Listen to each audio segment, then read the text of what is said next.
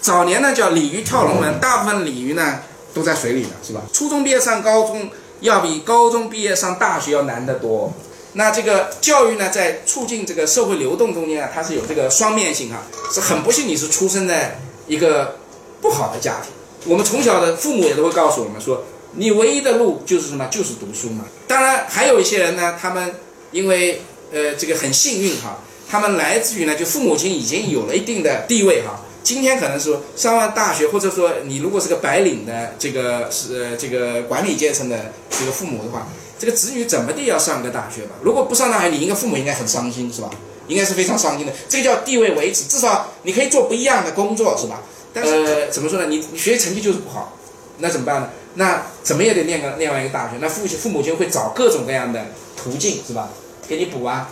国内上不了高考的，我给你送到美国去啊。家庭地位起作用了，因为父母亲是要是要用他们极尽他们所有的资源和机那个来来维持这个。所以在现代社会中。教育是唯一重要的，你可能不怎不怎么叫做我们分层的人都信这个叫 singly important。那别的说我父亲有关系啊，这些东西都是不能制度化的东西，是吧？不能操作的东西。这个社会唯一能操作的就是教育，通过教育体制来教育制度和文这个来来分配这个这个这个呃所谓地位和和资源。一个华历史学家叫何炳棣哈，何炳棣啊。他写了一本英文的书，这个叫就是叫那个旁边有个英文叫就是中华帝国的晋升阶。他在史书里面呢就找到了这个明清两代的历史，他发现了说，哎，这个平民出身的人呢，这个比例是非常的高，也就寒门子弟啊，百分之四十左右。你会看看他祖上三代都没有功名，是吧？那这个就是是这个叫社会流动。这本书呢就对西方人了解中国的科举制度是非常有帮助的。所以他认为呢，这个中国的这个传统社会啊。这个呃有较大的这个流动性、开放性。中国的科举制度啊，是中国最是全世界最早的实行这个叫贤能政治啊，就是就是用这个能力来去来选拔人，而不是通过你的血缘也好，这个这个这个家族的这个这个呃出身来来来选来来选选定的这么一个啊一个制度哈。二十世纪五十年代的时候，我们国家也是，我们有个严格的这个城乡制度。户口分割是吧？你你如果你上了中专上了大学，你就可以换身份到城里面，你可以留在城里工作，你会变成城里人。这个中华人民共和国时期啊，大概有百分之三十到百分之四十左右的这个这个北大的和苏大的这个子弟啊，学生啊，是来自于所谓的寒门子弟，就工工人子弟在两所大学中的比例呢，其实已经跟总人口的比例差不多了。美国的所谓的呃这个常春藤学校里啊，很少有像这么高的比例的工农子弟啊，所谓的寒门子弟啊。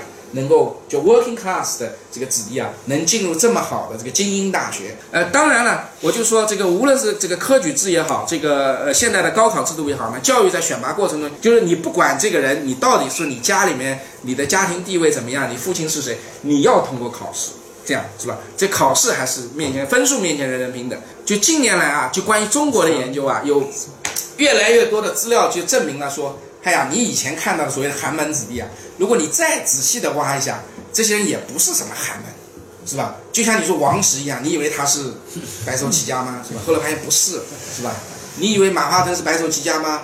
发现也不是，是吧？所以很多农家子弟，他要想想自己长长期投在这个上面，投入在这个科举制度上，他有什么得失啊？是吧？就像我们一样的，如果你上完初中之后，你你就工作了，是吧？和你说上完高中之后，你考不上大学，你回家还是当农民啊？这三年少赚多少钱了，是吧？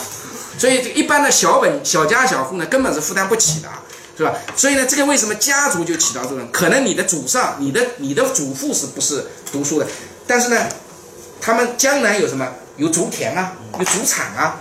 所以呢，教育系统的有，它叫叫有系统的在淘汰着阶级地位越低，受害越深。所以这个也就是说，为什么一直我们都说这个教育分成就是阶级，就是就是 class base。就过去九十年代之后，中国发生了几件事情。除了这个大学的门大开之外，他还做了几件事情啊。一个呢，就是传统的高校高高等教育的这招生制度发生了改改改革，是吧？第二个还有一个呢，就是考试制度的改革，就是至少在省一级的每个省，好，基本上都有自己的这个自主命题的制度哈。呃，同时呢，还加上这个所谓的其他的，除了考试之外，优惠政策也好，说免试。是吧？特招，呃，什么加分？就是你要理解鲤鱼跳跳龙门到寒门难出贵子的转变，你要知道这个过程怎么来的哈。三个变化，那第一个呢，我就说，高等教育学校里面分化，这个其实门第之分更加严格了哈。以前上了个大学觉得了不起了，现在你不上个九八五二幺幺都不行是吧？不，我们也在想，上大学到底能给我们带来什么东西是吧？就上什么样的大学？大学你有的人觉得我上大学四年啥都没有，是吧？谁都没学到，老师也挺差是吧？我们在北京做了做了一个做了一个随机的抽样。我们抽了十五所学校，那我们跟踪了五年，一直等到上上完大，从进大学到他大学毕业，就是有百分之七十的是农村，是是农农业户籍啊。就跟他们现在住在城市里面，他没有城市，但是这个他们的孩子啊，你看倒过来了，这个七十，这个七十不是七十的，是是百分之七十的这个大学生啊，实际上是来自于城市的百分之三十左右的人口。所以这样的话，就自主招生在很大程度上是扮演着所谓的抢夺生源的角色。呃，重选拔不重培养，也就我们大学并没有给我们招来了这么好的孩子啊，很好，这个是我们都觉得应该很惭愧的地方，是吧？所以自主招生选拔学生呢，确实没有优于，就确实没有任何优于高考学生的地方，表明自主招生的选拔标准不科学。我这个字句还要斟酌啊，所以无法选拔优秀人才，还是怎么样呢？就是我们刚才看到这个差异，回归结果就你把其他的同样的条件控制，把家庭背景东西控制之后，就没有差别。